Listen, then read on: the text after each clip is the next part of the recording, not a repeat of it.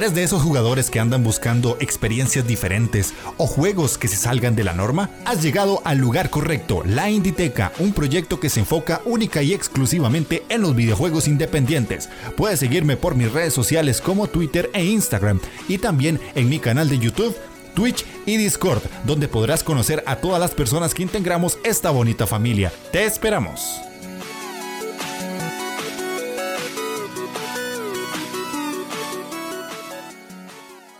Y con esto damos inicio a un podcast más de la Inditeca, ahora en su versión Twitch, con invitadardo, que tenemos hoy aquí al señor Pixel Frame a mi derecha. Em, la idea de este programa, para los que se vayan sumando al podcast como tal, es hablar de First Person Shooter o FPS o juegos en primera persona dentro de la escena independiente. Y la idea es como mostrarles a ustedes toda esa evolución y esos juegos que han ido saliendo, ¿verdad? Nosotros hemos estado probando varios. Eh, Pixel ha sido uno de esos que me ha cautivado mucho con su pasión por lo que ha ido encontrando. Así que yo dije, me lo tengo que traer a un podcast para hablar de esto, porque no había encontrado yo nadie que tuviera como esa misma pasión que, tengo yo de que cuando agarra una semejante armota para matar zombies o bichos haga ¡Dios! y vámonos. Así que. Exactamente, esa es la idea, hablar de, juegos de disparitos o de poderes o lo que sea para que la gente se entretenga y entienda toda esa variedad de juegos que tenemos en el sector independiente. Obviamente, si por alguna situación sale un juego AAA, no pasa nada, no, no te preocupes, puedes hablar de AAA tranquilamente. Así que Pixel, bienvenido, gracias por aceptar la invitación a la Inditeca. Te doy la palabra para que te presentes. Muchas gracias lo primero por, invitarme a esta... Eh, a esta recopilación de juegos indie llamado La Inditeca.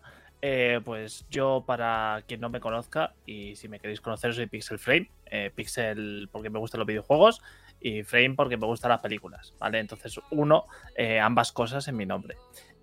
o mejor dicho, estoy aquí porque literalmente es lo que me dijo Jeff.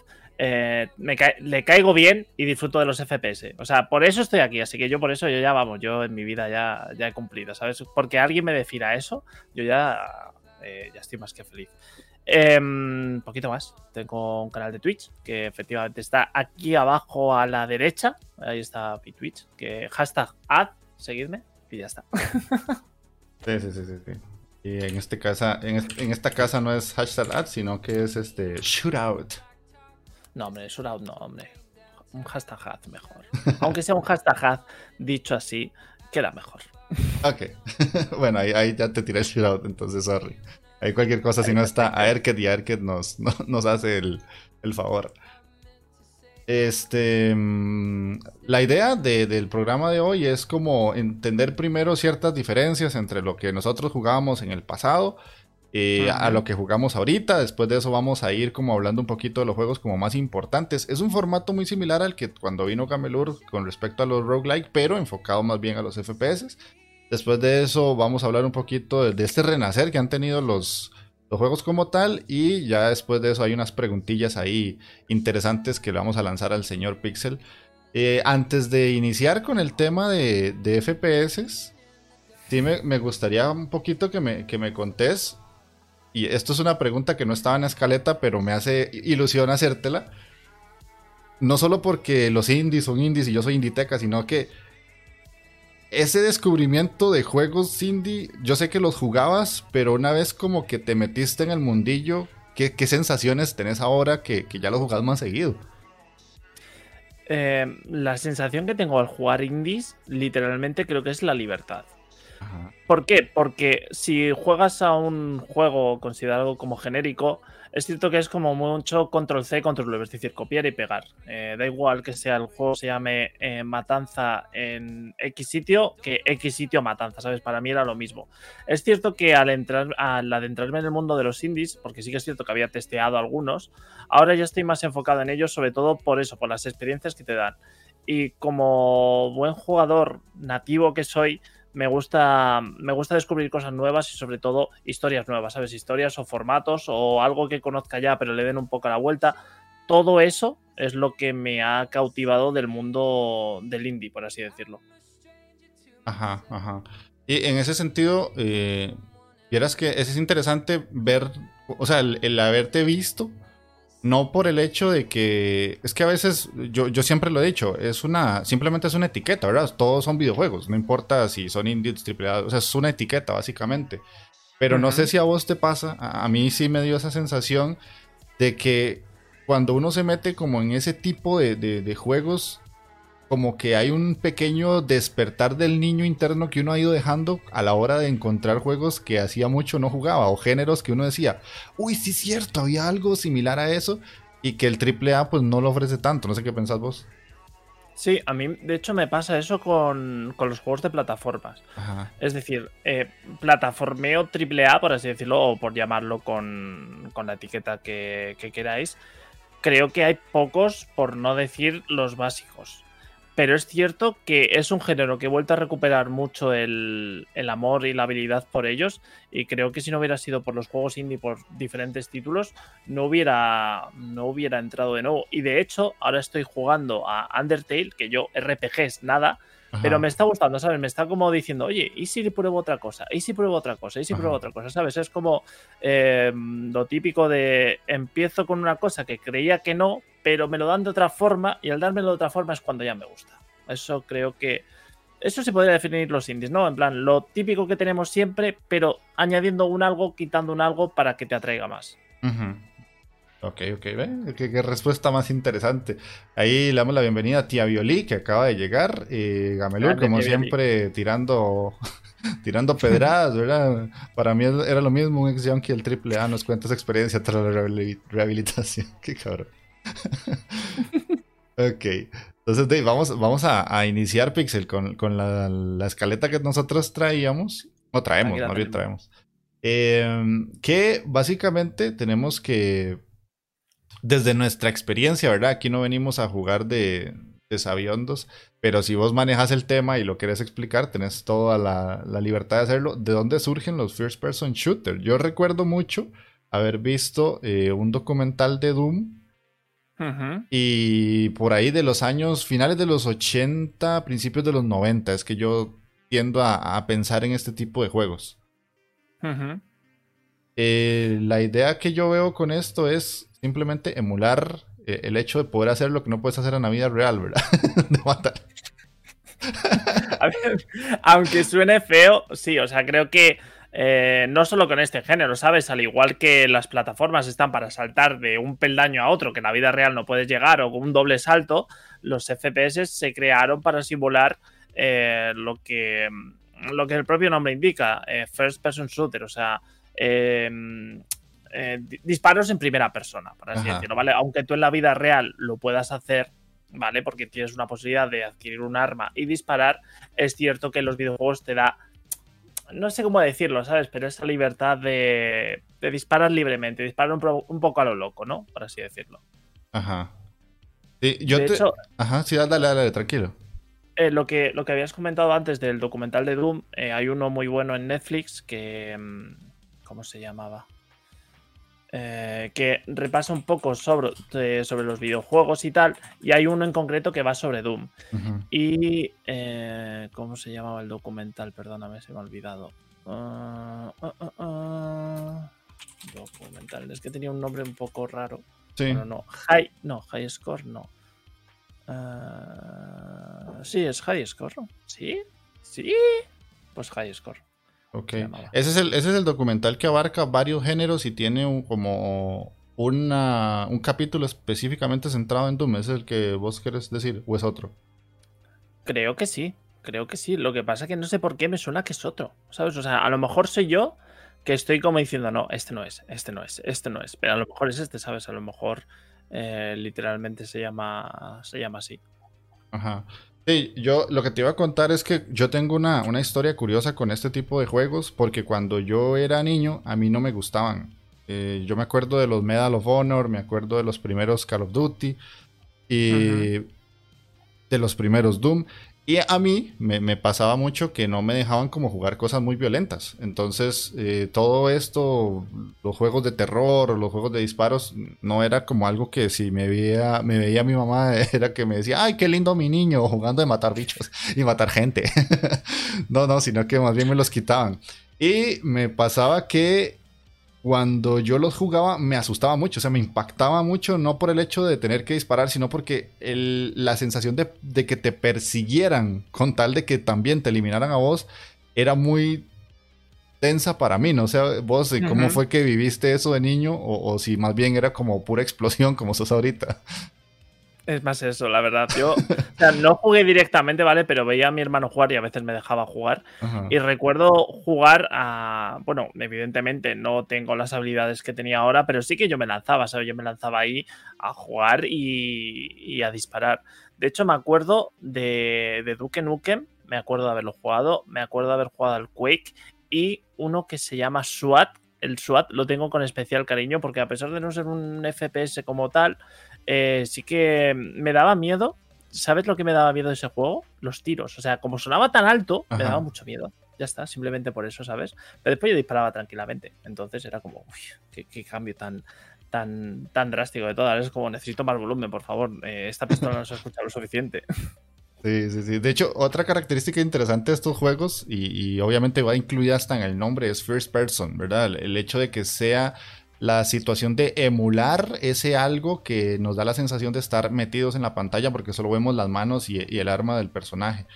Yo, eh, a diferencia de mucha gente, no sé si a vos te pasaba o te pasa, a veces en PC me pasa más, yo no me he mareado con esos juegos y ni siquiera cuando era niño, porque obviamente los juegos de los 90, cuando uno empezó a jugar el primer Doom, se jugaba solo con teclado, entonces el movimiento ni siquiera era supernatural, era como WASD y las flechas del teclado. Entonces era un movimiento muy lento.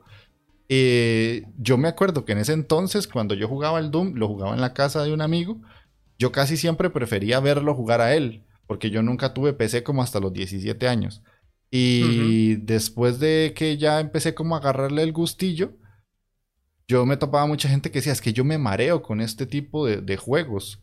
En el caso tuyo, ¿cómo fue eso? O sea, ¿te adaptaste así rápido o también tuviste como esa transición de ir aprendiendo a entender que el personaje no se veía de arriba, sino que es como si estuvieras ahí?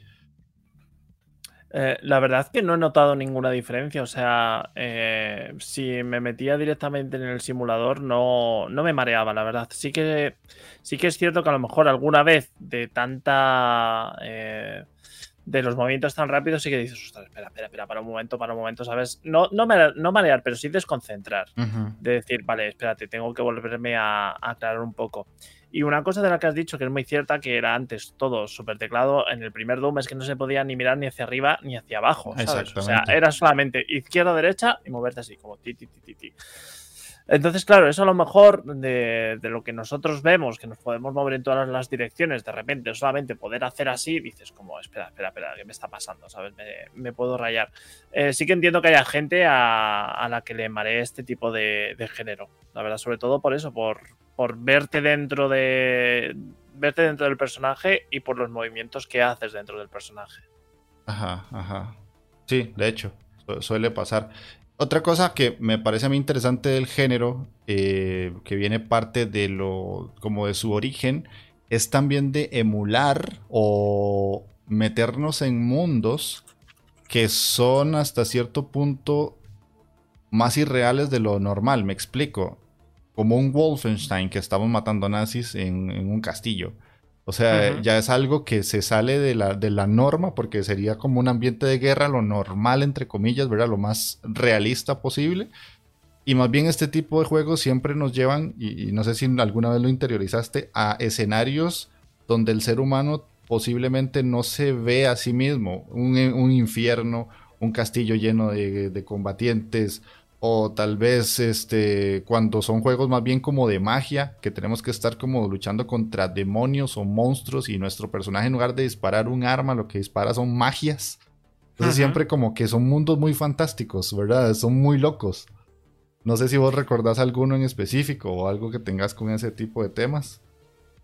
Mm, no, la verdad que eh, concretamente no. Eh, lo que has comentado por encima es que los FPS siempre se suelen ir sobre todo a temas de demonios, ¿sabes? Pobrecitos los demonios que nosotros le matamos, ¿sabes? Pobrecitos que siempre sean ellos los que tienen que sufrir. Eh, pero también tenemos un mundo más real, aunque claro, real entre comillas con Duke Nukem, que vamos, que eso tiene de todo menos real, ¿sabes? Y lo que has comentado antes de la magia, que eso creo que ha sido más actual, ¿no? Ese Es decir, vamos a cambiar la pistola por una varita, por una varita de magia. Que también es un concepto bastante interesante porque siempre estamos acostumbrados a lo típico de tener un, arma y hacer piu piu, piu piu, piu piu, agacharte, piu piu. Pero y aquí tienes una magia que, bueno, sigues haciendo piu piu, ¿sabes? Pero es con, una varita, entonces puede estar más, más interesante. Es, eso, es girar, es girar un poco la. Em, girar un poco lo que viene siendo el género. Sí, sí, sí. Dice Camilo, los demonios están formando un sindicato. Ya, ya les está agarrando tarde. Es que, es que hay muchos demonios que han muerto en mis manos. O sea, yo de verdad, si hay algún demonio que nos está viendo, de verdad, perdonadme. A lo mejor he matado a un primo lejano tuyo, lo siento muy mucho, ¿vale? Pero no me arrepiento. De hecho, es curioso porque es raro ver juegos que sean first person shooter, que lo que tengamos que matar no es un monstruo hasta cierto punto o un algo que parezca más fuerte que nosotros. De hecho, me acuerdo uno que me, que me dijo Camilo específicamente hace un tiempo que se llama Lovely Planet. De hecho, ese no, no hay que hacer nada de ese tipo de, cosas porque no estás disparándole a un monstruo en sí. Porque casi siempre otra de las características de este, de este tipo de género es que hay que enfrentarnos a algo que de buenas a primeras es más violento que nosotros o incluso hasta más impresionante y más grande. Lo que, bueno, a mí la sensación que me da sobre todo cuando juego a los FPS es que yo no temo a, a lo que sea, sabe, sea demonio, sea nazi, sea lo que sea creo que ellos me temen a mí. ¿Sabes? Eso, es cuando veo un verdadero o cuando siento un verdadero FPS. Si, por ejemplo, al enemigo al que me enfrento tengo un poco de miedo, digo, vale, esto no, esto hay que ir con calma, vamos a darle una vuelta, etcétera. Pero sí que es cierto que cuando, bueno, cualquier juego FPS es como eh, los monstruos te temen, los bichos te temen, tú eres el que vas, o sea, los monstruos literalmente es que huyen de ti y tú quieres que huyan de ti. Esa es la sensación que me da cuando juego o lo que considero que es eh, el FPS máximo, ¿sabes? Ok, esa es como una sensación que, a vos te genera como satisfacción a la hora de jugarlos. Mm, no, satisfacción como tal, sino que lo encajo más dentro de lo, de lo que es el first person shooter, ¿sabes? Que a lo mejor puede ser un first person shooter, pero con un girito, ¿sabes? Un girito que si, por ejemplo, me tengo que enfrentar a un enemigo gigante y tengo miedo de ese enemigo, pues digo, uff, vale, vamos a darle una vuelta. Pero eh, es lo que dice a él, que yo no estoy encerrado con ustedes, ustedes, ustedes están encerrados conmigo. Que eso puede venir mucho del de, FPS más clásico, por así decirlo, o más eh, reconocido que es Doom, que es literalmente eh, tú, los demonios, huyen de ti. Tú eres el, que vas a perseguirles, el que vas a, estar todo el rato detrás de ellos. Ok. Sí, sí, en, en, ese caso sí, yo creo que sí tienes razón. Yo lo pensé más por el hecho de los juegos bélicos, que más bien casi siempre nosotros estamos en un bando en el que siempre se nos hace ver como el débil, o por lo menos yo recuerdo mucho cuando yo era jugador en serio de Call of Duty. Me acuerdo que por lo menos en, las campañas siempre era como que vos estabas en minoría porque es la historia del americano héroe, ¿verdad? De ese que siempre está en desventaja, que tiene que ir a salvar el país, porque si él no derrota al malo maloso, el de se va al garete todo, a, América, ¿verdad? Todo se va como que... Entonces yo lo pensé más de ese lado, pero esa perspectiva tuya sí no la había analizado tan, tan así. A ver, también eh, si te fijas un poco, el concepto de salvar al mundo creo que está en todos los, en todos los shooters. Es decir, tú, tú eres una persona que tiene las habilidades o las armas o las cosas necesarias para poder salvar al mundo. Pero sí que es cierto que a lo mejor en sagas como Call of Duty o Battlefield, quizás porque estás enfocado en una guerra, ¿sabes? Eh, te ponen más como el superviviente, ¿sabes? Como el decir, yo me cargo todas las espaldas, yo puedo con todo y puedo literalmente con lo que sea.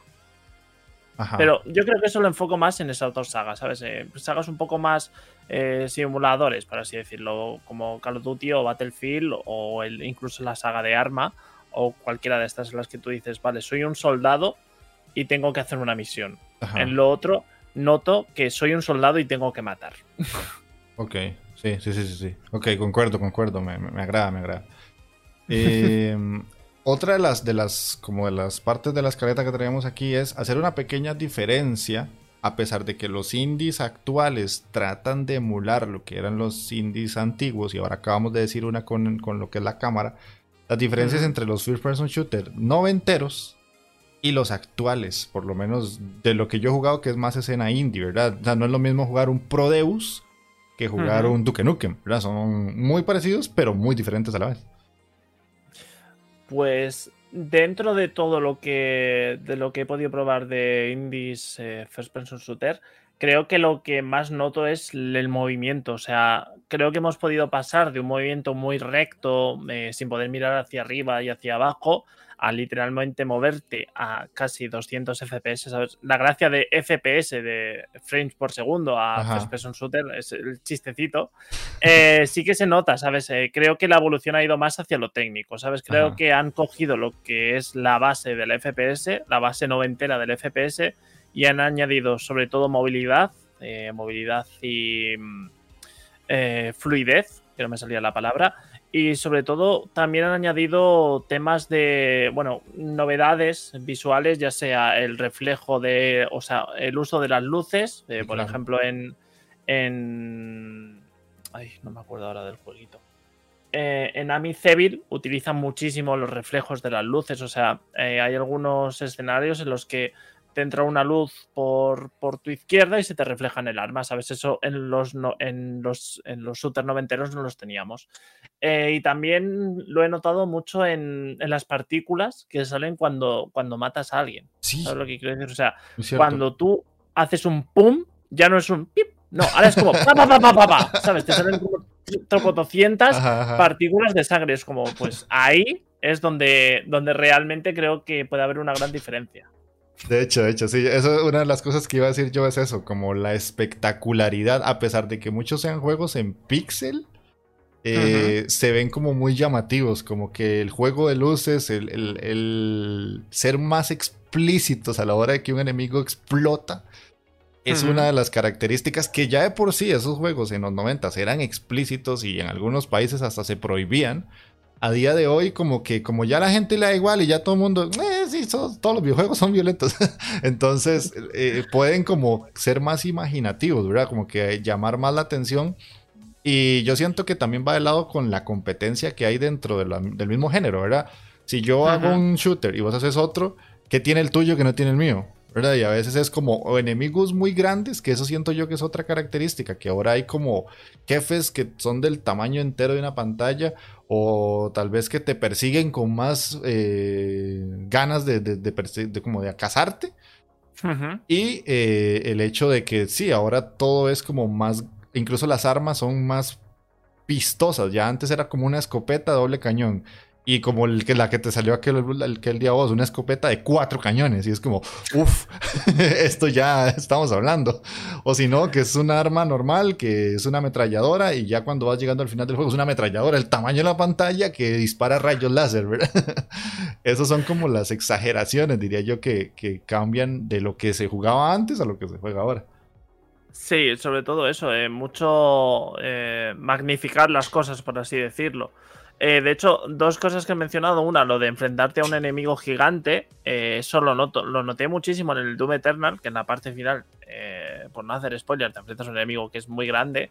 Y lo de las armas, hay un juego que se llama Modern Gunship, que puedes hacer literalmente el arma que quieras y ahí creo que también se nota esa diferencia, ¿sabes? De decir, mira, ya no tienes una pistolita, ahora tienes una pistola que lanza rayos láser y mientras lanza rayos láser, de esos rayos láser salen unos pequeños misiles que a su vez meten hombres dentro que van atacando con navajas, ¿sabes? Eso ya es como literalmente la máxima exposición de lo que viene siendo las armas indies, ¿sabes? Ajá.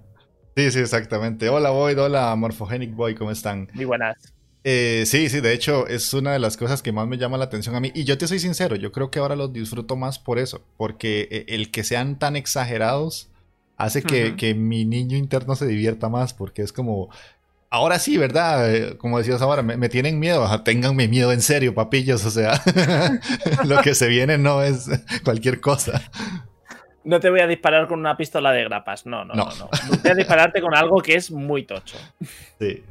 Y otra cosa que a mí me da curiosidad y yo no he encontrado ninguno. Aquí lanzo la pregunta incluso al chat por si alguien lo sabe. Ahí fijo, Gamelur va a googlear y va a encontrar algo así en la Deep Web.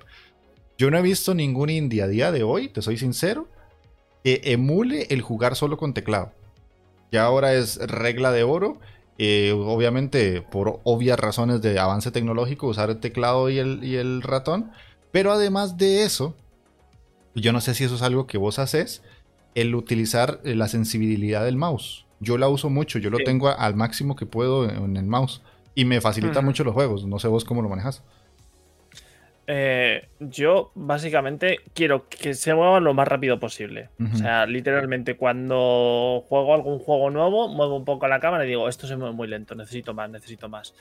Em, respecto a la otra pregunta, no conozco tampoco ninguno en el que se juegue solo con ratón. Yo creo que la industria ha hecho, o bueno, dentro, de la, dentro del género, ha evolucionado sobre todo a encajar eh, FPS con ratón y teclado, ¿sabes? Porque a pesar de poder jugarlo con mando, y hay mucha gente que juega con mando y que juega muy bien, creo que la mayoría eh, jugamos con teclado y con ratón. Creo que básicamente es porque la comodidad que tienes eh, al mover tu mano y apuntar, te lo, al mover tu mano y apuntar con un ratón, es mucho más efectiva que con un joystick, ¿sabes? Entonces creo que la evolución eh, ha hecho eso, ha hecho que los periféricos se dividan de tener solamente un ratón, perdón, un teclado a tener un teclado y un ratón. Un teclado para moverte y un ratón para disparar. Sí, vieras que yo antes, cuando era muy consolero, yo antes de, tener PC y ya hacer como PC Master Race para siempre, yo eh, era muy defensor del mando. Hasta que ya jugué juegos competitivos tipo Overwatch eh, con teclado y ratón y el mismo Doom 2016. Ahí me dijeron, no, es que usted lo está jugando mal. Y desde esa vez, yo no, no o sea, me cuesta. Yo no, no puedo jugar un first person shooter con, con mando. Me siento lento, me siento tonto, como que fallo. A pesar de otra característica de los shooters nuevos, el autoapuntado que tienen muchos.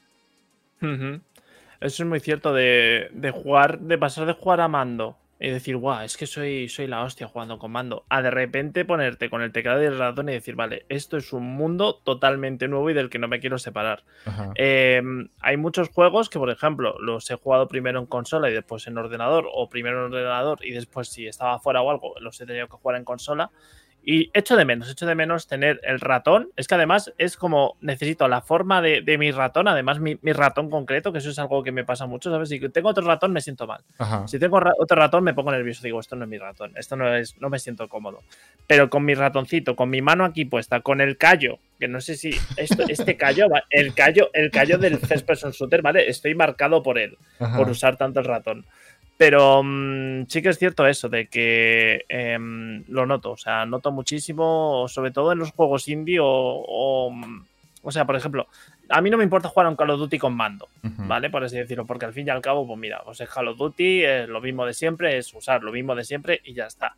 Pero sí que es cierto que juegos que, por ejemplo, otro que estoy jugando recientemente, que es Splitfire, he intentado jugar con bando y no puedo, no se me da igual. O sea, a lo mejor si le dedico tiempo, si le dedico horas, etcétera, puedo llegar a un nivel aceptable.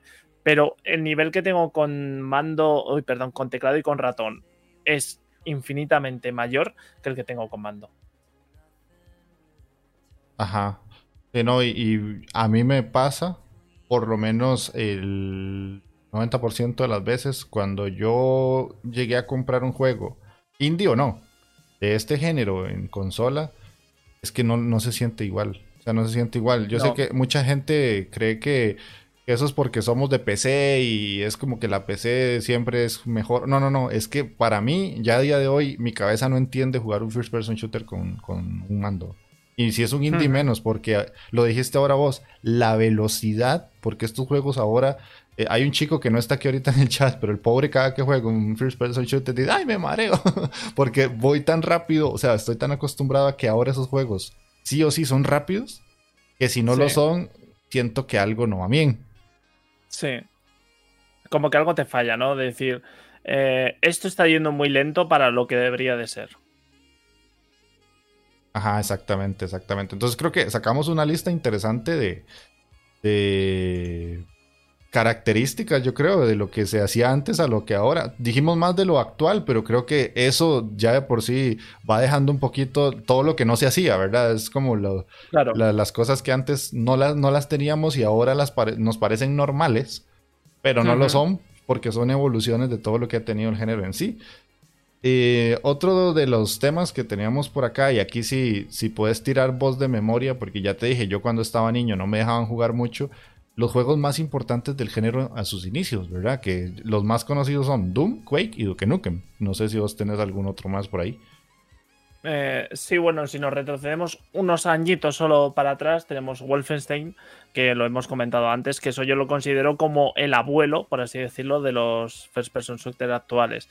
Aunque es cierto que el padre de, todo este género y el que lo potenció y el que llevó a niveles, eh, el que revolucionó la industria, tanto en el, tanto en el gameplay como en, eh, ¿cómo decirlo? Como en el impacto que tenía un videojuego fue Doom. Doom eh, llegó para plantear las bases de, casi toda la industria, por así decirlo, solamente por, em, por lo que planteaba, eh, tanto en el modelo de juego como en la ambientación, ese juego violento, ese juego en el que te podías mover a través de pasillos, en el que podías desplazarte de formas que no se habían visto hasta ahora, es, eh, para así decirlo, creo que es el padre. Pero no hay que olvidarse que de la misma eh, empresa teníamos Wolfenstein, que también nos, metió en esa arma, en esa, en esa primera persona, en la que hacíamos una cosa parecida a Doom, pero no tan evolucionada, por así decirlo. Y después, eh, si nos vamos un poco más hacia el lado competitivo, que fue aquí donde realmente podríamos meter el multijugador con Quake. Eh, Quake, también hijo de Doom y, nieto de Wolfenstein, em, creo que nos añadió eso, nos añadió hasta incluso un poco más de ritmo, ¿sabes? Quizás por estar enfocado un poco más hacia el multijugador, nos añadieron más velocidad, más dinamismo, más mm, eso, más, más rapidez, ¿sabes? Más, más competición.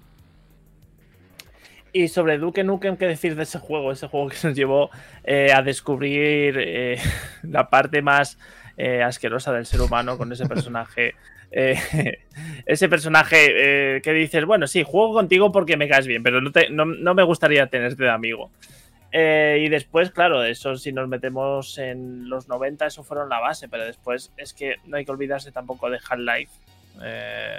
ese jueguito que también revolucionó de, de ese resto de Half-Life llamado Counter-Strike, que ya es el perfecto ejemplo de la escena competitiva de los 90, de los 2000 y del 2010, 2020, porque creo que no va a haber otro juego más competitivo eh, a nivel de conocido y a nivel de, jugabilidad que Counter-Strike. Y mm, bueno, y después ya, pues lo que las sagas que hemos tenido a lo largo de, estos años, como por ejemplo Call of Duty, Battlefield, etcétera. Eso podría ser como una evolución dentro de los muchos juegos que hay. Creo que los que casi todos conocemos pueden ser esos. Después ya si nos metemos a investigar un poco, eh, si nos vamos más, más específico, pues podríamos sacar más hilos. Pero todo, toda la base, creo que viene de Wolfenstein y de Doom. Y de Quake, si me, si me apuras un poco.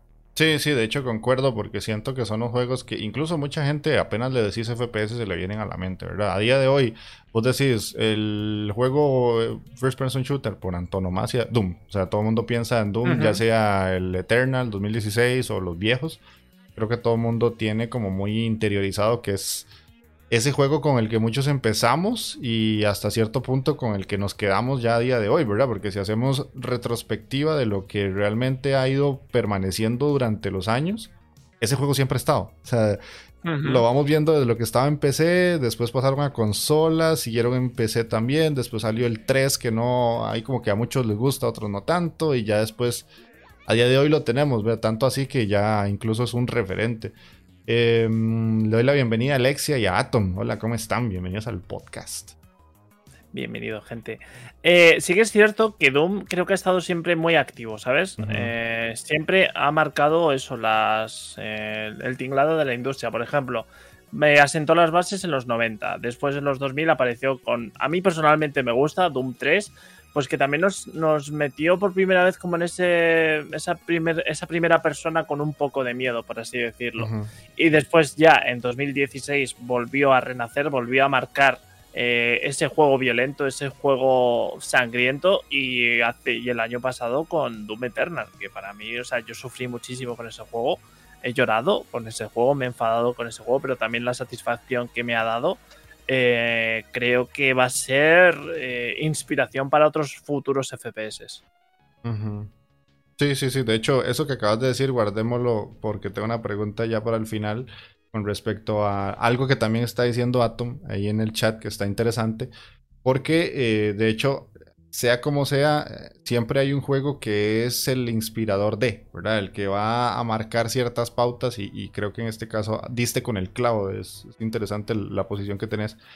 Em, dado todo esto que ya dijiste, ahora en este caso, pues vamos a mencionar algunos que nos han gustado a nosotros, ¿verdad? Juegos que vos decís, mira, este yo lo recuerdo con mucho cariño. No importa si es indie o no. Ahí sí, si tenés alguno para contarme. Uf, muchísimos. Juegos de tiritos. Sí, sí, sí. sí. todos. Date gusto, es tu programa. Mira, la primera, el primer shooter que recuerdo de haber dedicado mucho tiempo y mucha atención es el que te había comentado antes, el SWAT 3. Ajá. El por qué porque era como que yo me sentía el policía y que tenía que ir a detener a los terroristas, ¿sabes? Que al fin y al cabo no se podría considerar incluso un first person shooter porque sí que no se veía ni el arma, ¿sabes? Era simplemente la mirilla y ya está. Pero eso lo recuerdo con mucho, mucho cariño. Después otro también que recuerdo con cariño es el Duke Nukem. Ese lo mismo, veía a mi hermano jugar y yo me lo pasaba súper bien. Y después ya eh, evolucionando un poco con los años y empezando a tener pues mis propias consolas, empezar a, tener mis propios juegos, em, recuerdo uno de Play 3, que no me acuerdo, no sé si era Time Splitters, que podías jugar con el tiempo incluso. Ajá. Pero Time Splitters no es, no, no, este no es.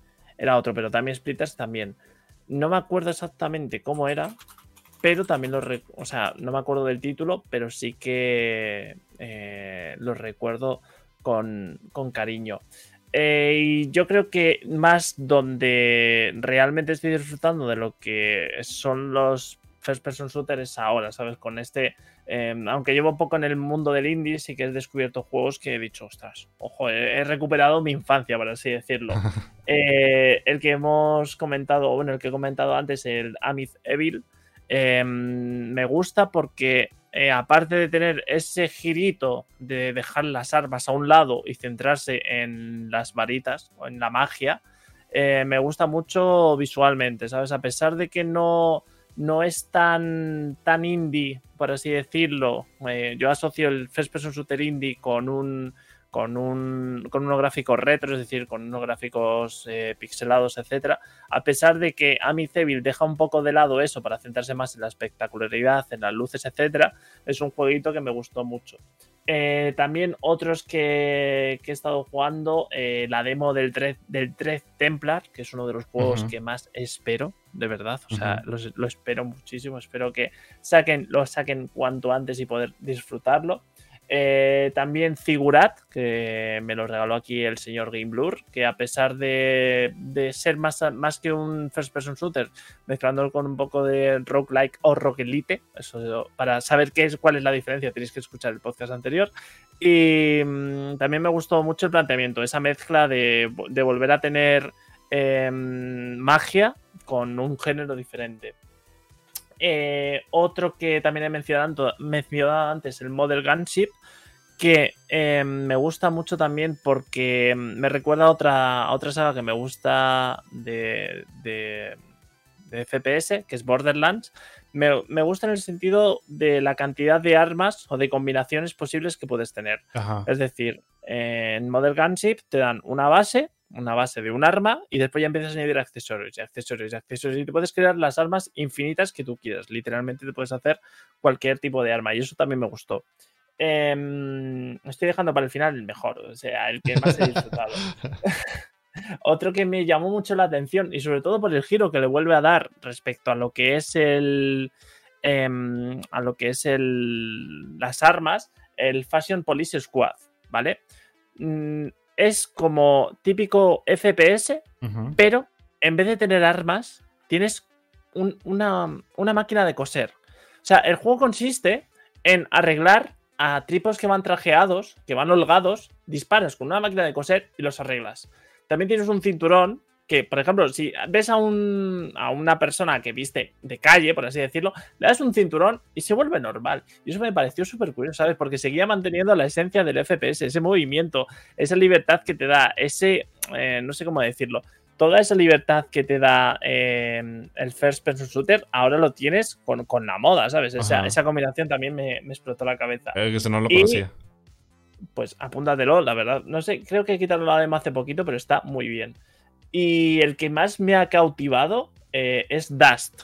Eh, no, sé, no te sé explicar el por qué, pero cuando me metí en ese universo, no quería salir de él. Ajá. O sea, literalmente no quería salir de él porque estaba súper enganchado. Quería seguir jugando, quería seguir matando y quería seguir investigándome y, sobre todo em, mojándome de todo lo que había alrededor, del aspecto gráfico, del aspecto sonoro, de la movilidad que tenías, de las armas, de todo. O sea, ese juego, la verdad que si ha entrado muy fuerte en mi corazoncito, yo creo que podría ser ese. Qué loco, el Dusk, en serio. Sí, sí, sí, literal. O sea, literalmente, literal que es que mm, yo creo, o sea, mientras jugaba desarrollaba mi teoría. Y creo que me gusta mucho porque mi juego favorito de siempre es el Resident Evil 4, ¿vale? Que no es un FPS, pero hay piu piu. Ajá. Y me recuerda en todos los aspectos. Quiero decir, los malos, ese, ese tipo de monjes que te dicen infiel y todo eso, es que cada, o sea, cada, cada vez que iba avanzando y descubría más cosas, eh, literalmente decía, vale, esto es Resident Evil 4 y me lo estás dando con un FPS noventero. Ajá, ajá. Yo no quiero más, o sea, yo, yo con eso ya era feliz. Yo con eso sigo siendo feliz. Y un detallito del, del Dusk que me gustó mucho y es una súper tontería, es que no recargas, ¿vale? Y a mí me gusta mucho, sobre todo en los, en los FPS, recargar, ¿vale? O sea, estoy siempre, pa, pa, pa, me gasto una bala y recargo, ¿sabes? Pero aquí no recargas. Es, no sé, es como el reflejo, en plan, dispara una bala, no, no, yo por si acaso voy a recargar. Pero aquí, aquí lo curioso es que no recargas, ¿vale? Aquí juegas con las armas. Entonces es como, vale, puedo darle a la R todo lo que quiera, porque también es como mi mano se, va despejando con la R y empiezas a jugar con las armas y es como, vale, pues ya está. Tengo una inspiración en mi cabeza que es Resident Evil 4 con un FPS noventero y además puedo, puedo recargar todo lo que quiera, puedo darle a la R todo lo que quiera. pues ya está. Para mí ese juego ya me marcó, vamos. Eh, corazoncito aquí me hizo la marca de, amor total. Ajá, ok, no, no, o sea, una, lista tremenda, la verdad tengo que, que, no me esperaba una lista tan larga. De hecho, Alexia dice, porfa, comparta la lista después, ahí sí la tenés apuntada, no, nos la compartís. tengo aquí mi guía, eh. Tengo aquí mi, mi guía por aquí. y seguramente se me, olvidará alguno seguro, pero no sé, tendría que revisar mi lista de Steam, tendría que revisar Play y ponerme a ver todos esos que me han cautivado. Hostia, se me ha olvidado uno que me gustó muchísimo, el Wolfenstein, el Wolfenstein 2, me pareció increíble ese juego. El de New Colossus me pareció supremo. O sea, si el 1 me gustó, el 2 me fascinó, literalmente. Y además lo jugué porque estuvo en Game Pass y cuando, cuando se anunció que iba, que iba a estar en Game Pass, dije, Ay, por fin. Y lo jugué y no paraba de jugar tampoco. De hecho, quiero volver a jugar ahora. Sí, sí, sí. De hecho, eh, yo también, yo lo jugué hace. Por el Game Pass, también lo, jugué.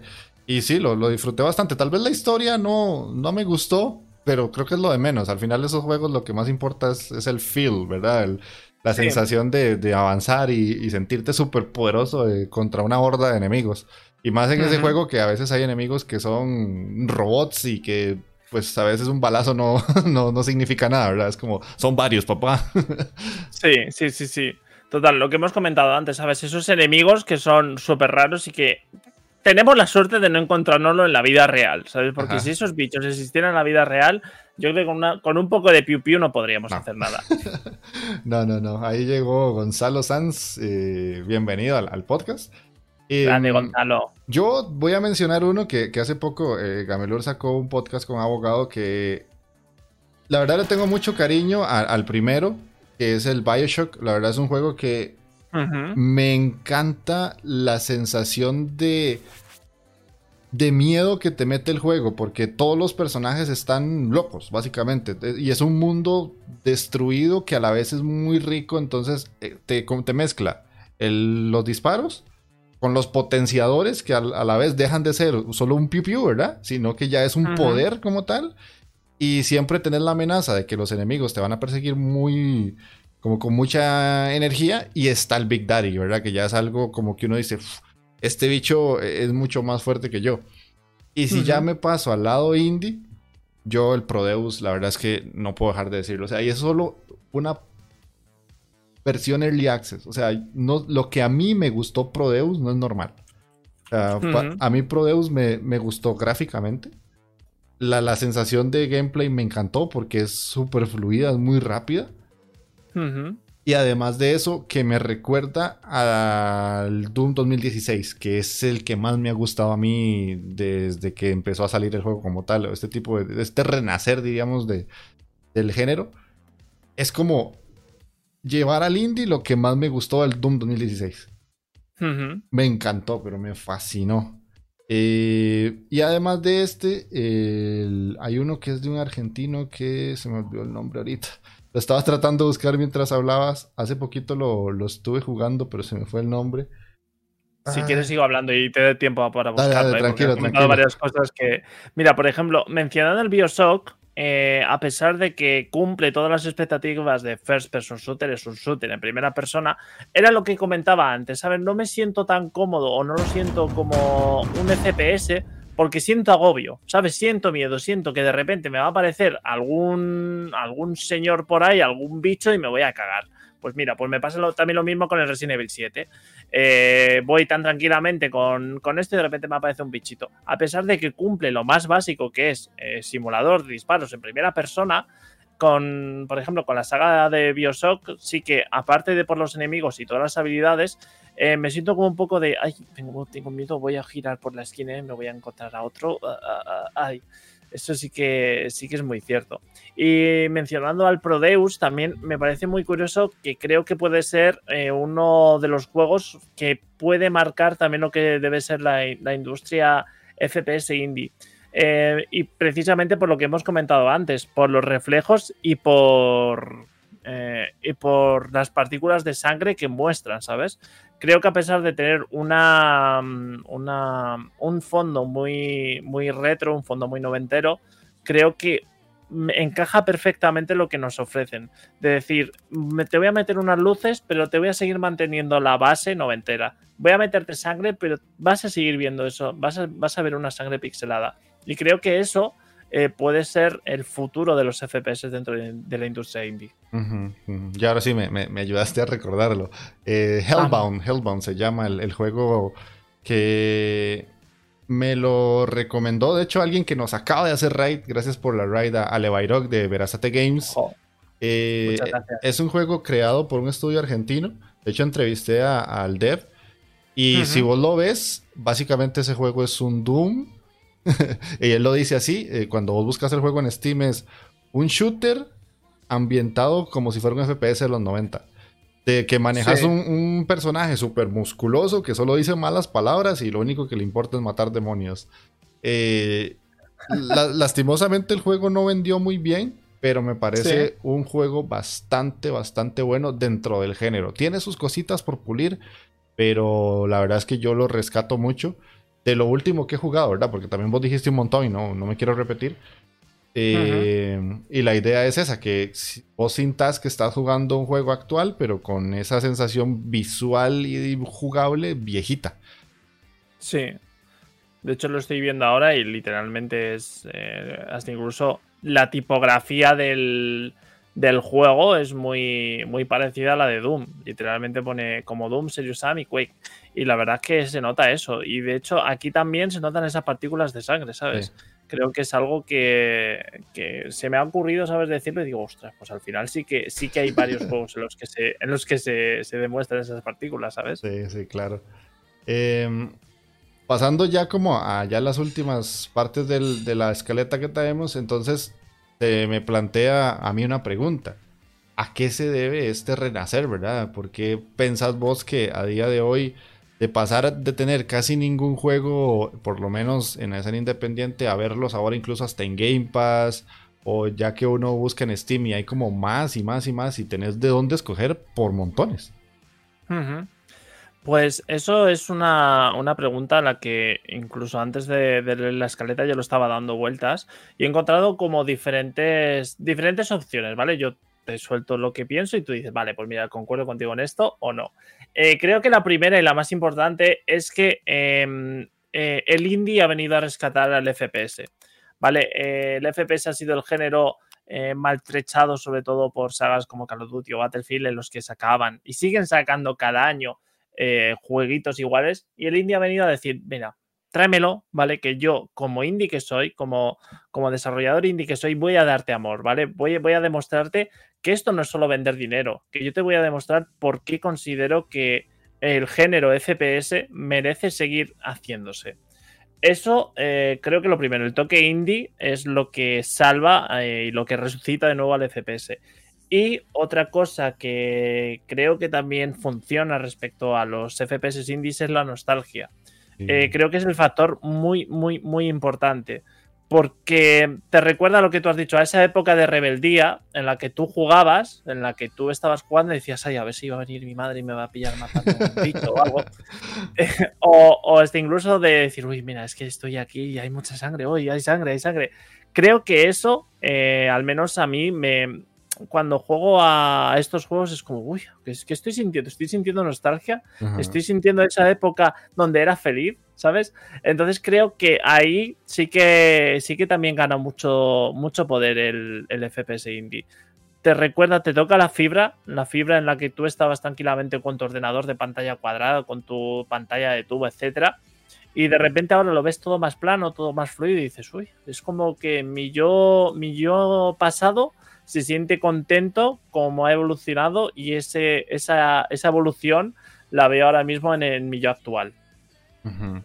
Sí, sí, sí, sí, totalmente. De hecho, diste en el clavo porque básicamente es eso. O sea, es el hecho de, de esa gente que ahora está creando juegos que decía, uy, pero ¿por qué no se siguió haciendo? ¿Verdad? ¿Por qué no se siguió puliendo esa mecánica tan interesante?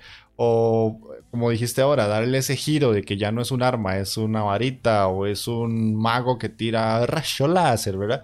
Eh, y todas esas variantes que tienen ahora que te hacen sentir como esa sensación de que es lo que yo conozco, pero como me gustaría verlo ahora, ¿verdad? Es como cuando uno estaba niño y decía, uy, ¿te imaginas un shooter que tenga en lugar de una pistola, que tenga, no sé, un lanzallamas del tamaño de la pantalla? O sea, todas esas locuras ya se hacen, o sea, ya, ya están implementadas porque los locos que piensan en eso ya existen y ya tienen conocimiento de programación. Y yo siento que otra de las cosas por las cuales eh, está renaciendo es porque en sí la escena AAA se, lo, se le acabaron las ideas. O sea, ya ahora, si no es un competitivo, ya no es un first person shooter que vende. A no ser de que sea lo que hace ID Software, ¿verdad? Que ya es como que, pucha, es que competirle a ID es cosa seria y ahora tiene el músculo de Microsoft y es cosa más seria. Entonces es como, incluso ve lo que va a pasar con el Halo, o sea, va a salir y todo el mundo es como, es que no se ve tan, tan bien como esperaría yo, porque ya hay precedentes. Entonces la escena independiente ahora dice, hey, voy a hacer una cosa súper loca que no, tengo ni por qué justificarme del por qué, simplemente porque es un juego indie ya, a veces eso es una de las ventajas. Y siento que la creatividad que existe por este lado les permite llegar a inventarse cosas más locas que a gente como vos o como yo, todos los que están en el chat ahorita, les llama la atención. Sí, total. Aunque eh, has comentado un punto muy fuerte que, claro, está ID Software, que claro, es que son los padres, ¿sabes? Los padres y los abuelos literalmente tienen las armas y tienen el prestigio sobre todo para poder hacer lo que quieran porque va a ser consumido, ¿sabes? Es decir, nosotros hemos hecho esto, nosotros sabemos cómo funciona y nosotros sabemos cuáles son las claves que te van a gustar a ti como jugador a la hora de, de jugar a un first person shooter. Y precisamente enlazando con la compra de Microsoft a todo lo que viene siendo Bethesda, etcétera, eh, a otro juego que le tengo muchísimas, muchísimas ganas es a Deathloop. Porque a pesar de ser un juego que no es indie, que no es lo que estamos comentando ahora mismo, em, me llama muchísimo la atención porque hacen algo diferente. Vale, sí, eres una persona con un arma en la mano que mata gente. Ok, pero me añades el tema tiempo, me añades los loops de tiempo, me añades cosas así y yo estoy dentro. Yo estoy dentro yo estoy dentrísimo, o sea, quiero darte el dinero, no hace falta ni que me lo pidas, yo te lo voy a dar.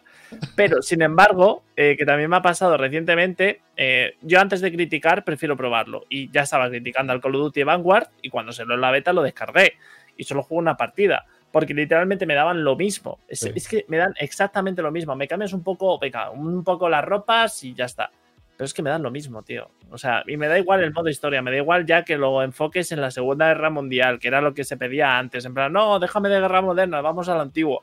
Vuelves a lo antiguo y me vuelves a dar lo mismo, tío. Ahí te falla algo.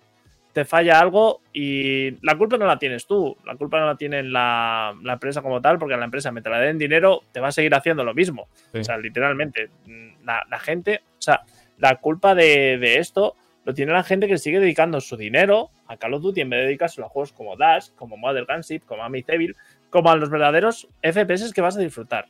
O sea, y tienes competitivos que, vale, sí, puedes competir, pero no le des todo tu dinero simplemente por la competición. Disfruta del juego y después compite. Sí, sí. De hecho, aquí te, ligaste a la, a la, siguiente pregunta ahí, Pixel Nivel Podcaster 100%.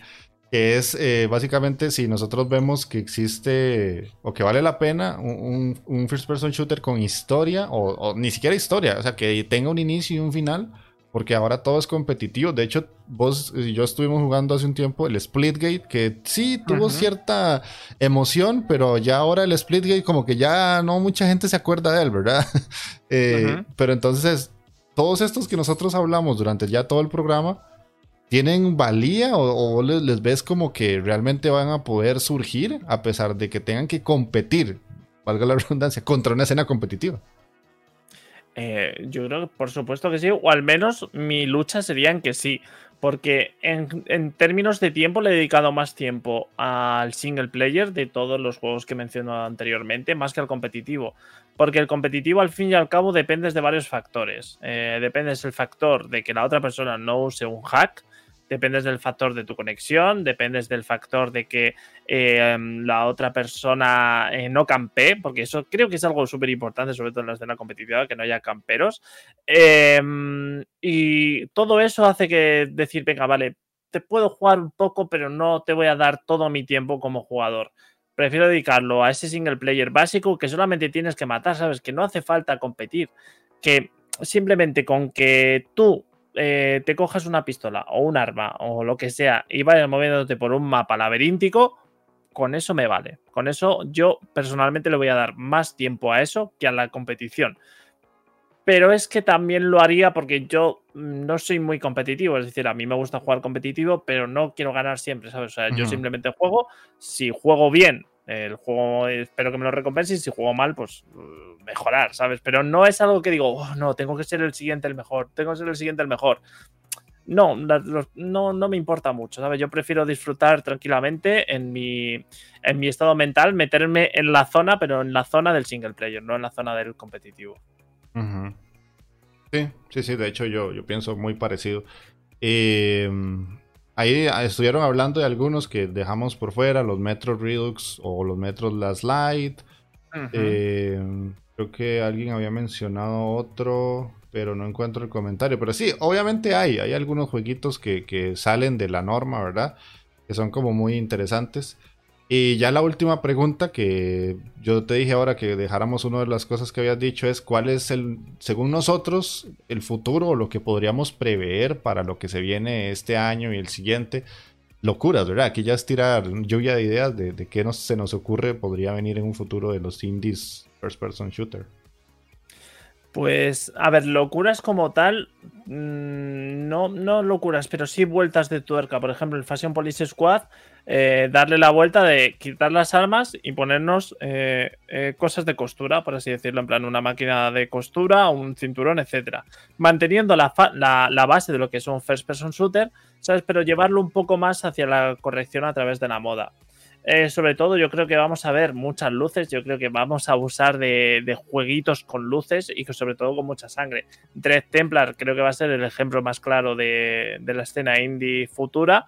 Que nos va a traer eso, nos va a traer mucha sangre y nos va a traer muchas, muchas, muchas, muchas luces.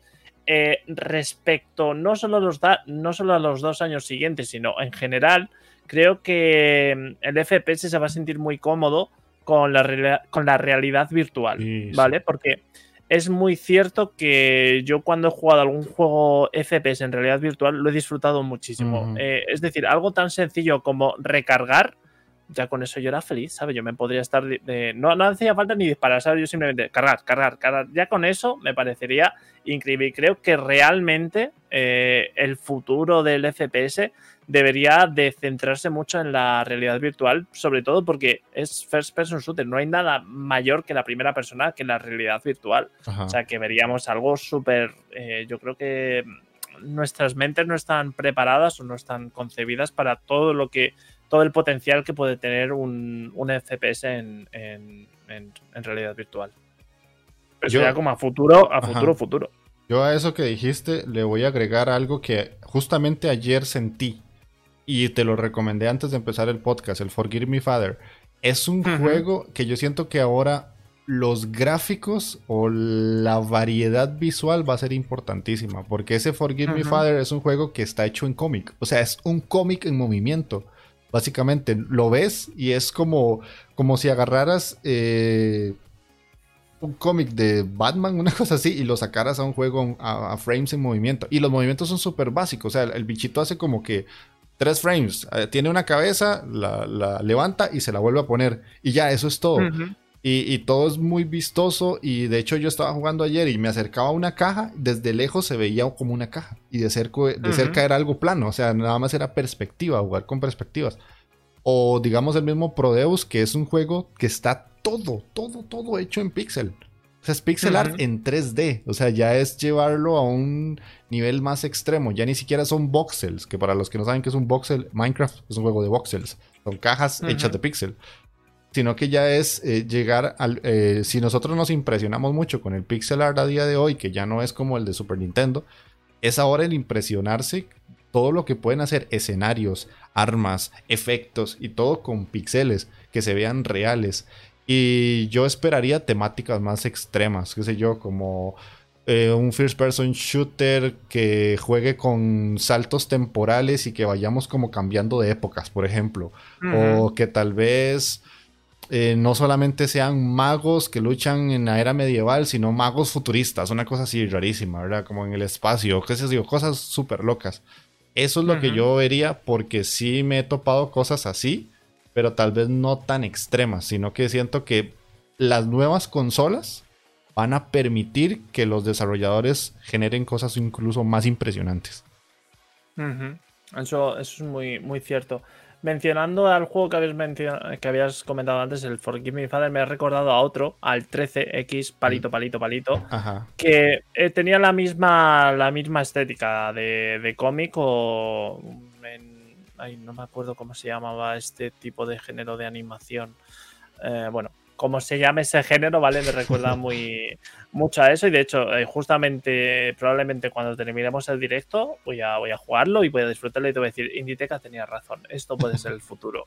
Respecto a las temáticas, me gustaría ver eh, dos géneros que aparte me gustan mucho, que son el género cyberpunk eh, o el género retrowave y los zombies. Creo, de verdad, si hay algún desarrollador de videojuegos o hasta incluso alguien me puede ayudar a hacer un juego FPS que mecle las luces del cyberpunk y la brutalidad de los zombies, por favor, de verdad, contad conmigo. Yo os puedo, os puedo nutrir de todo. Puedo ser vuestro tester, puedo ser de todo. Eh, hago un llamamiento oficial, ¿vale? O sea, si hay alguien que esté interesado en desarrollar la idea, eh, ya sabéis. Por favor, contactad conmigo que tengo muchas ganas de jugar a eso. Solamente compensarlo, compensar cómo sería el juego ya soy feliz. Así que jugándolo ya ni te cuento lo, feliz que sería.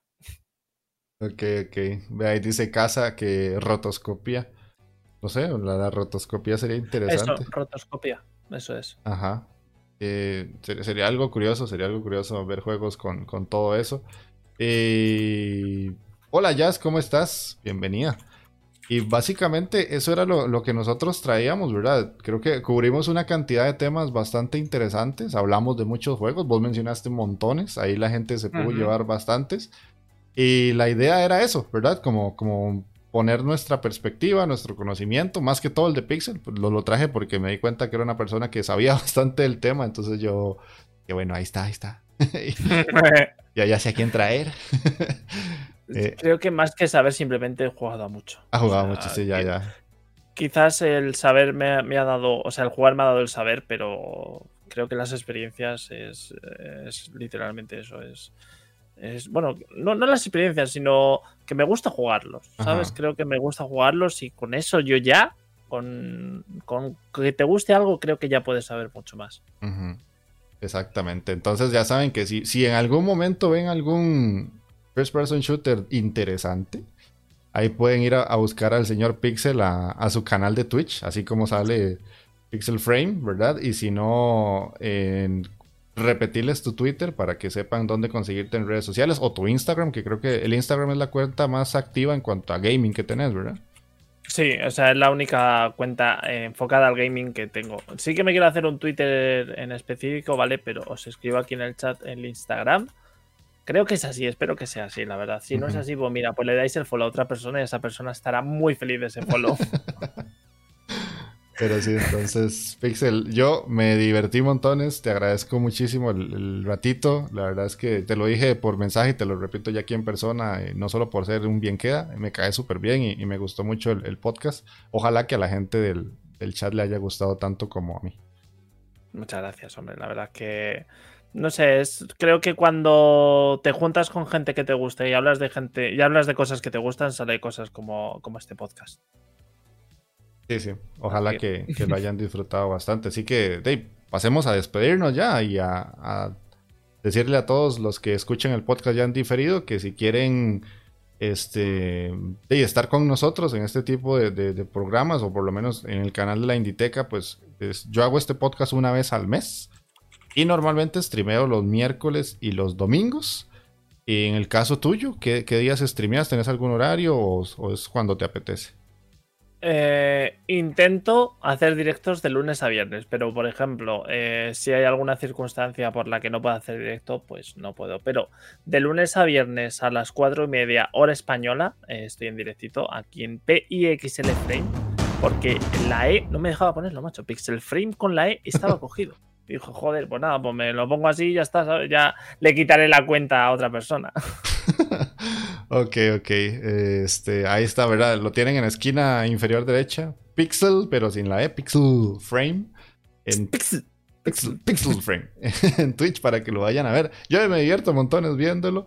Y ojalá que, les guste el contenido. Tindro, gracias por el raid. Ahí nos, ya estamos haciendo la despedida, pero muchísimas gracias por el raid con esas ocho personas. Para la gente que vaya a ver el podcast, voy a detener la grabación. Así que hasta aquí quedamos en lo que es el podcast como tal. Los que están en el stream no se vayan, ya ya casi continuamos un poquito más para después nosotros ir a hacerle un raid a otra persona. Así que ojalá que les haya gustado el programa y nos estamos viendo la próxima.